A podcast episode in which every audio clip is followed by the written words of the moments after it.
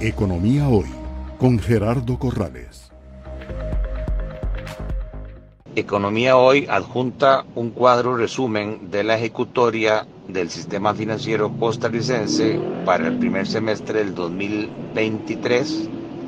tanto a nivel de la utilidad neta final como a nivel de la utilidad operativa, es decir, la utilidad antes de las ganancias o pérdidas por valoración del patrimonio en dólares, diferencial cambiario,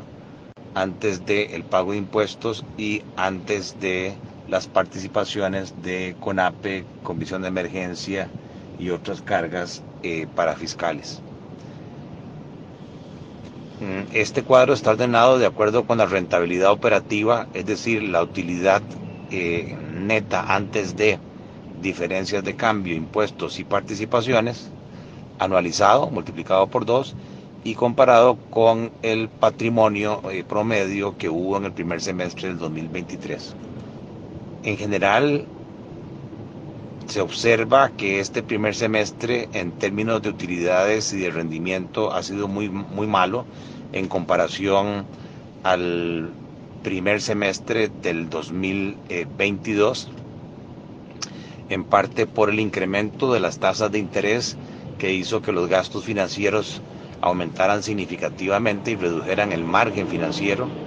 la caída de otros ingresos, el aumento de los gastos administrativos, eh, básicamente por la apreciación cambiaria que hace que el equivalente en dólares de los gastos administrativos, tanto de personal como eh, operativos, se incremente de manera importante. Eh, una caída en los impuestos de manera importante y unas pérdidas por diferencias de cambio eh, que han sufrido sobre todo los bancos eh, privados y eso hace que en consecuencia eh, se observe una reducción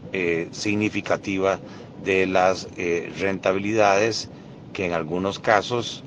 son tasas de rentabilidad que ni siquiera alcanzan los rendimientos de los títulos de gobierno. Economía hoy